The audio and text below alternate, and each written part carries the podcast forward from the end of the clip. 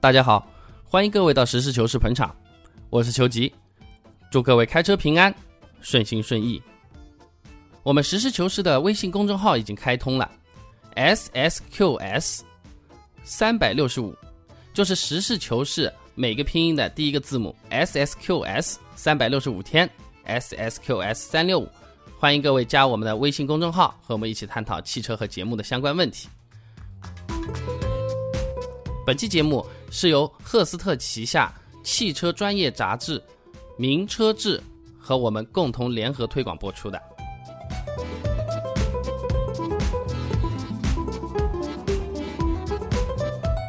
说起汽车品牌，尤其是那些豪华车品牌啊，各种动物啊，什么兰博基尼的牛啊，法拉利的马啊，道奇的羊啊，等等啊，简直就是个动物园啊！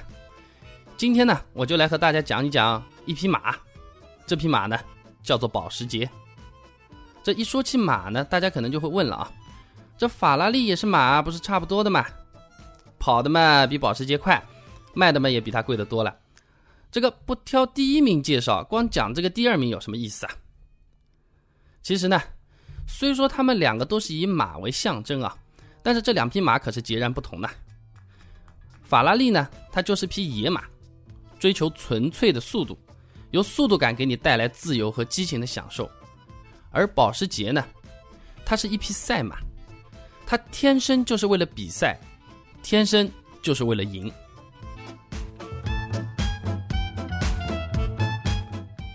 如果你有机会开一次保时捷，在你赞叹它精美的内饰、无与伦比的操控之外，你一定会有种说不出来的这种不自在。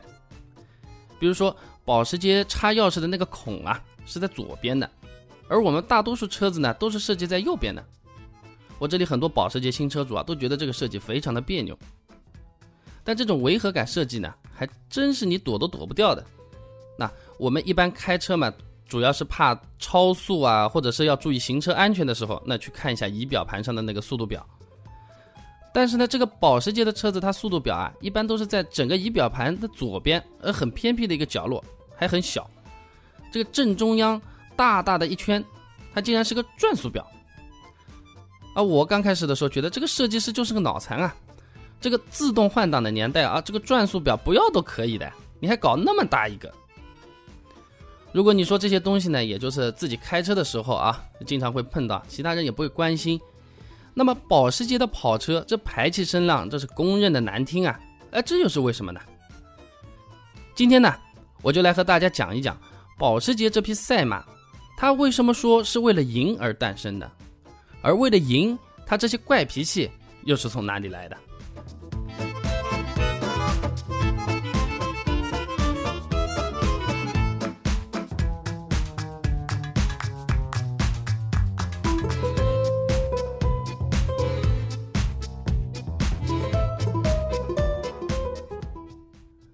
保时捷以马为自己的象征。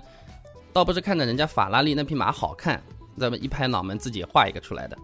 这是因为保时捷的故乡在斯图加特，世界上第一台车就诞生在这里。斯图加特呢是德国西南部的第一大城市，在公元一世纪的时候啊，这里是为了罗马帝国养殖战马的。斯图加特这个名字呢，其实是根据发音呢就直接这么翻译过来的，在德语里面，斯图是马的意思。加特呢，则是花园的意思，合起来就是马的花园。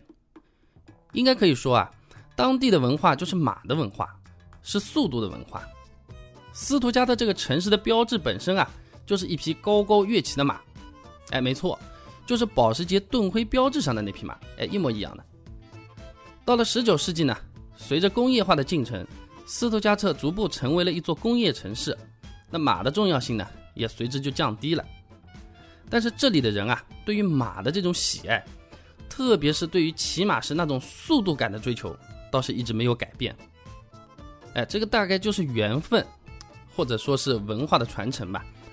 马呢，原本当时是最为重要的交通工具，后面汽车代替了它的存在，而第一辆汽车呢，又恰巧就出现在这里。保时捷诞生在斯图加特，也可以说是根正苗红了。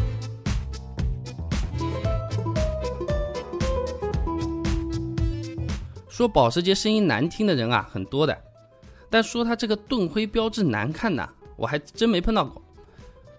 很多买保时捷的朋友啊，在订车选那个配件的时候，特意要多花个几千块钱，让自己的新车轮毂啊配上一个彩色的保时捷标志，这足以可见这个1953年保时捷博士设计的 logo 到现在还是那么的受欢迎。这个保时捷标志好看呢，那是大家用钱投票出来的啊。但保时捷这个标志所蕴含的意思呢，可能就没有奥迪四大家族那四个圈儿那么好理解了。我这里就来大致给大家讲一讲吧。这个标志呢，远看就是块盾牌，它还不是圆的。这个倒不是说它是个标新立异的原创设计。中世纪啊，欧洲那些骑马打仗的骑士手里拿的那个盾，哎，就是这个样子的。盾徽相当于是骑士精神。就是日耳曼男子汉硬朗的风格体现。左上和右下呢，它是鹿角，是狩猎场的意思；右上和左下呢，它是红黑条纹，它代表了呢成熟的麦穗和肥沃的土壤，意思就是良好的收成。中间呢，自然就是那匹马喽，头上顶个斯图加特这个市民。大家不妨和我一起来当回文艺青年啊，想象一下。保时捷这个盾徽标志呢，它其实是在描述一个人的生活状态。你骑着马去打猎，你骑着马去看自己丰收的麦田，你骑着马来回在生活中的不同场景，哎，这不就是有钱有闲的成功人士的生活吗？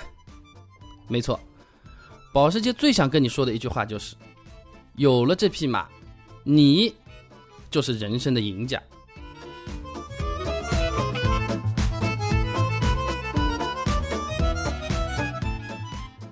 既然是说根正苗红啊，那光是在斯图加特诞生肯定是不够的。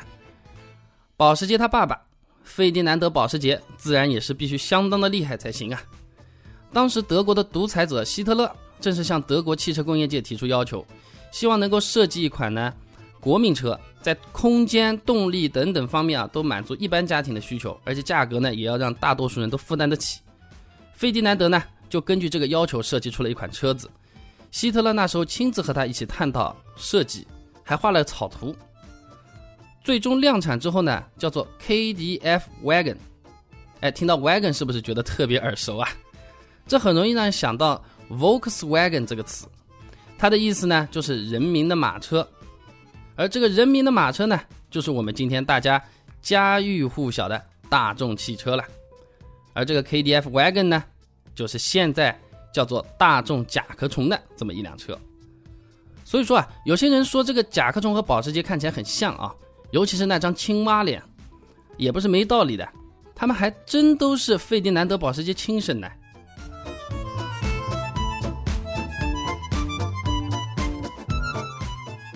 可以说，从保时捷诞生到现在，一直都只是为了一件事情，这件事情就是赢。设计卡宴和马看。是为了赢得市场，也的确是赚得盆满钵满了啊！设计911卡雷拉呢，是为了赢得比赛，它在各项赛事上呢也是功勋卓著、名扬四海了。那么保时捷那么多车子里面，有没有一台车子，它既是为了赢得比赛，又是为了赢得市场而设计的呢？啊，当然有了，这就是我们今天的主角——保时捷911 Targa 4S。Targa 这个词呢，在古代法兰克语里的写法呢是 target，也就是目标，它是从军事盾牌这个概念中延伸出来的。而在原始日耳曼语中呢，它还代表边界。当然了啊，这个呢只能算是个科普。保时捷911这个车子叫 Targa 呢，主要原因还是因为赢。保时捷是非常喜欢用自己称霸过的汽车赛事的名称啊，来为自己的车型命名的。这个 Targa 也不例外。它是因为保时捷在一个叫做 Targa Florio 的汽车比赛中，把几乎现代意义上的豪华跑车全部赢了个遍，才有911 Targa 这么一个值得炫耀的名字的。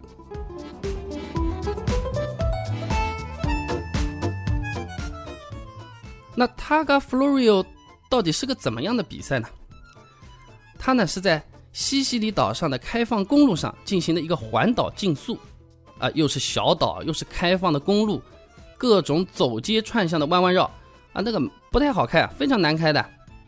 举办的话呢，也是非常的早。勒芒二十四小时啊，还不知道在哪里的时候啊，人家已经比了很多次了。不光是资格老，影响力也是非常的大。那个时候看 Targa Florio 的比看 Grand Prix 大奖赛的还要多。这个 Grand Prix 呢，就是后来的 F1，怎么样？很牛吧？而保时捷呢，就是在这个难度高、影响力大的比赛上，总成绩排名第一。我来给大家说说啊，具体都有哪些牌子排在前面的？第一名，保时捷，十一次冠军；阿尔法，十次冠军。啊，不是那个丰田的阿尔法，是阿尔法罗密欧的那个阿尔法啊。法拉利七次，布加迪五次，玛莎拉蒂四次，奔驰三次。这个名列前茅还不算啊，让其他厂家非常头疼的就是这个比赛在一九七七年因为安全问题啊，它被终止了。那也就是说，这个成绩啊，人家一辈子也翻不了身了。这么彻底的胜利啊，这么毫无争议的赢。都不用来给车子命名，你说你怎么舍得嘛？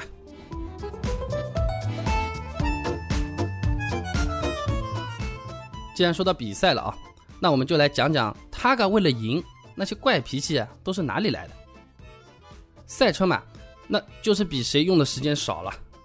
Targa 设计的时候呢，它不光考虑到什么前后比重啊、发动机动力之类的，现在我们都快说烂掉的这种事情啊。他是还从这个设计之初就考虑到赛车的这个规则。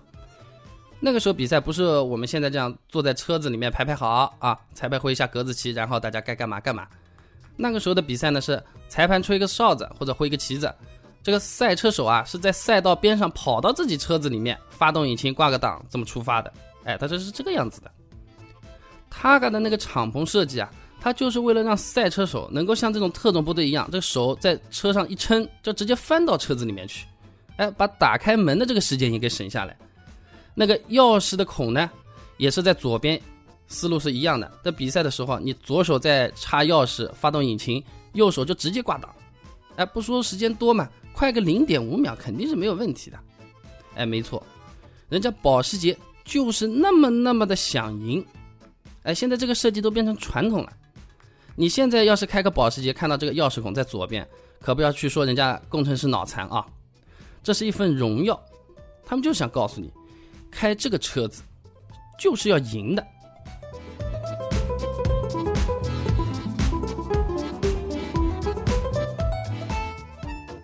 当然了，刚才说的那些呢，可以说是小动作，光有小动作呢，自然是成不了大格局的。如果说刚才这种设计可以算是一种态度，那么这个转速表搞那么大还放中间，那它真的是硬功夫了。当时的车子呢排量都是很大的，但是普遍操控性都不好。在那个 Targa Florio 这个比赛里面呢，要么就是速度太快转不过来了，一头冲到街边的这个商店里面去了；要么嘛就是刹车消耗实在是过大，后面呢自己都不敢把车开快了。保时捷的赛车为了在比赛中取得最好的成绩，他们针对车辆的动态操控性做了最大化的调整，轻量化的车身，换装更小排量的发动机，平衡车辆的前后比重等等，让车子在高速状态下依然能够保持良好的操控性。但是呢，牺牲了排量，要和其他车子比拼速度啊，就是要始终保持很高的转速，压榨发动机更多的动力。那么发动机很容易受不了。那就马上光荣牺牲，在路边冒烟罢工的。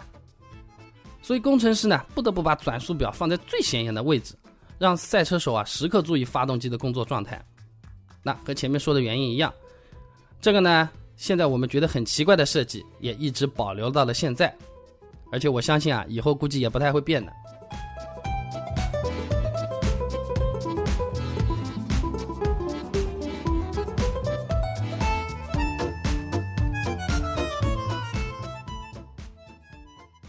能赢得比赛的保时捷呢？说实话，那是有的是了。但是能赢比赛还能再赢市场的，大概就只有911的 Targa 了。Targa 最大的不同呢，在于它的车子 B 柱有一个巨大的防滚架。当时的美国呢，是911最大的市场。而美国对汽车方面的安全法规是非常的健全的。敞篷车在侧翻之后啊，会对成员造成很大的伤害。你想，如果没有车顶啊，车子要是这么翻了，第一个着地的可是自己的脑袋呀。这个一两吨的大家伙这么一压嘛，那肯定没得救了啦。那么大多数厂家的敞篷跑车都是两座的，他们解决这个问题的办法呢，就是把座椅的靠背做的比头高出很多，并且呢里面有钢管做支撑，当做防滚架。但是呢，Targa 这个车子啊，它是四座的。像两座跑车一样把座椅靠背做得高，当成防滚架，这个难看不说，在保时捷工程师眼里啊，这种设计啊还是不够安全，所以呢，才有了 Targa 这个神奇的一体式巨型防滚架的诞生。tag 在北美市场一上市，那可是在敞篷跑车市场呼风唤雨啊，一车难求啊，和我们现在订卡宴差不多的呀。你想想啊，公认的最安全的敞篷跑车。在潇洒的时候啊，还和轿车一样靠谱放心，哎，而且还能坐四个人，带着孩子去开一圈，哎，不就是在游乐场里玩过山车吗？这美国人特别愿意为这种关注家庭生活又能满足潇洒人生的车子买单的，在市场竞争中啊，毫无悬念的又赢了一把。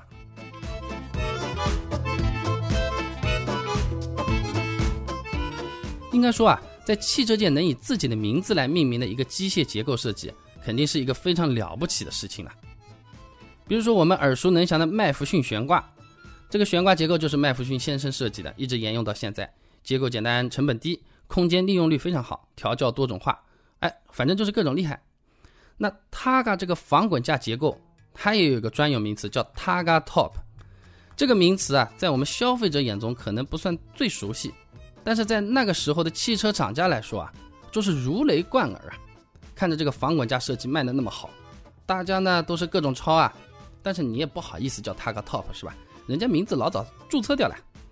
但是为了自己的车子一说就能让人家知道，哎，这个就是 Targa Top 这样一样的设计啊。那各大厂商有点羞答答的玩擦边球了。那他们管自己抄袭的这个 Targa Top 的设计啊，叫做 T Top，好吧？这个他干，你这次算是又赢了。有些听众朋友呢可能会不服气了啊，你他干不就是运气好吗？这么设计出来的嘛？今天树上掉下个苹果，今天设计了个草图，今天是个伟大日子啊！哈，其实光设计出来还不够的呀，还是有很多技术问题在当时是非常棘手的。比如说这个软顶敞篷车，这个顶是软的，对吧？不，这个用作比赛的车子都开得很快的。车内压力大，外面呢气流非常的急，这个顶棚啊是会被吸起来的，就像我们轮胎鼓包一样顶在外面的。难看不说了，它还扰乱了气流，前面的所有的空气动力学的设计啊，等于说全都白设计了，白干了。那还有嘞，这中间的防滚架它是金属的，对吧？你拆下来放哪里呢？或者说设计成不能拆的话，那这个敞篷怎么打开来呢？保时捷呢？为了这些问题啊，真是没少花功夫，做了各种调试、各种取舍。那么 Targa 最后的解决方案是前面用特殊材质的软顶，中间布置巨型的防滚架，后面则是全玻璃的车顶。哎，也正由于这种特殊的设计，让它介于轿跑和软顶敞篷跑车之间，可以说是半敞篷吧。倒是成为了一个独立的细分市场，还卖得相当的好。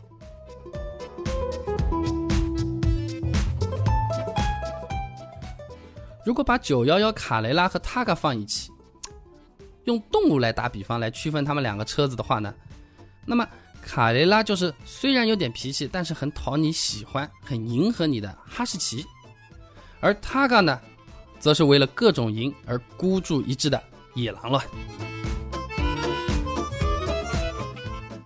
有一天，我和一个保时捷的同行聊起来啊，我问他。保时捷这个911和奔驰 C63 这个最大的区别是什么？那他半开玩笑的说啊，那一个可以买菜嘛，一个不可以嘛。我说哪有这么来比的？他说的倒是也是简单。他说这个就是实用性的问题嘛，本身两个车车型就不一样，尤其是居家方面，这个相差的多了。那我想呢，他大概是忘记掉911除了卡雷拉之外，还有一款经典款式911 Targa 4S。这个 Targa 呢，它不光可以让你享受驾驶的乐趣，还可以让你带着全家人出去郊游。哎，小孩子坐在后面，你一踩油门，一个过弯，把车后座的那两个小屁孩啊，哗一下就吸在车子一边，他们肯定是开心的大笑，觉得好玩死了。那要是换做其他的车子啊，啊，估计他们啊，恐怕就觉得，哎呦，是不是要翻车了？没吓个半死不错了，更不要说是玩的开心了。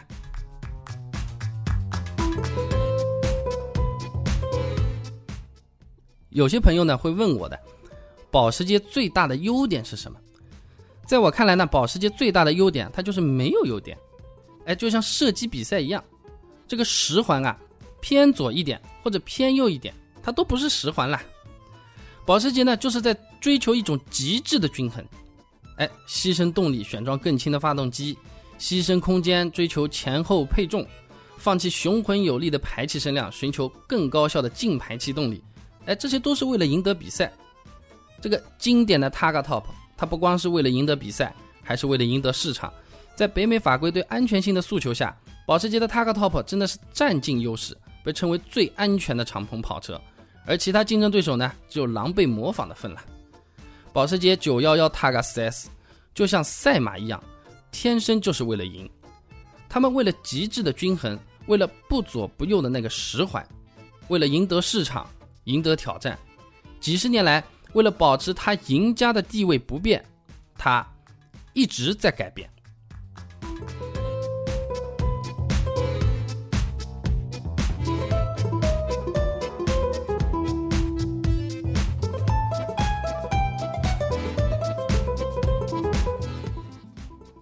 非常感谢大家听完我们这期的节目，我们的微信公众号是 S S Q S 三百六十五，实事求是。第一个拼音 S S Q S 三百六十五天，希望大家能够关注我们的微信号，在公微信公众号呢，我们会给大家发一些有意思的文章，然后呢，你也可以直接发语音、图片或者文字给我们，我们会有专业的团队为大家做解答和咨询。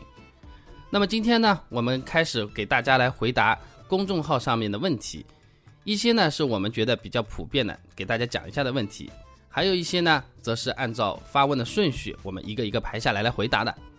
第一个问题呢是 三 D Max 哥啊，其实是三 D Max 啊，三 D Max 哥呢，他问我的宝马打算装一个行车记录仪，你说好不好？啊，情况是这样的啊，宝马行车记录仪呢，它有一个特色，就是说你哪怕是熄火锁了车子，只要你的车子呢一旦发生震动，它的行车记录仪是会自动打开记录当时的情况发生的。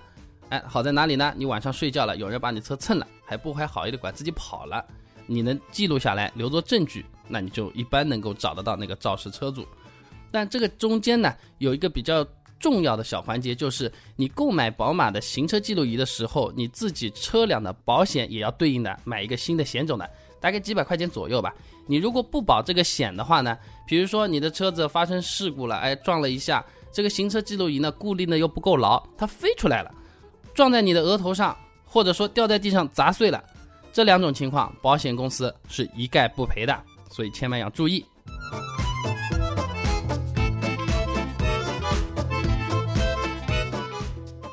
第二位朋友呢，叫 T T X T T T T T T T，应该没有少念啊。他说到上一期呢，我们讲起那些奇葩车子，后面那个幺幺九和幺二零都是谁买走的？啊，因为后面两个买的过程不是特别有意思，所以说呢，我就没在节目上讲给大家听了。那个幺幺九呢，是被一个山东大叔买走了，呃，如果用现在比较流行的说法呢，叫雅皮。哈哈。那个幺二零呢，则是一位成都妹子把这个车子给买走了，说是买给她爸爸当做生日礼物的。不知道这个回答能不能让你满意？如果你觉得还不够过瘾的话呢，继续在微信公众号上面跟我们聊天，我们会及时回复的。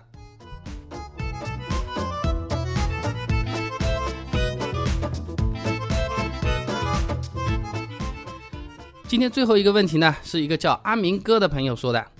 他说：“哎，我的车子啊，有那个防擦条，要不要那个把它拿下来？这个防擦条到底有没有用啊？”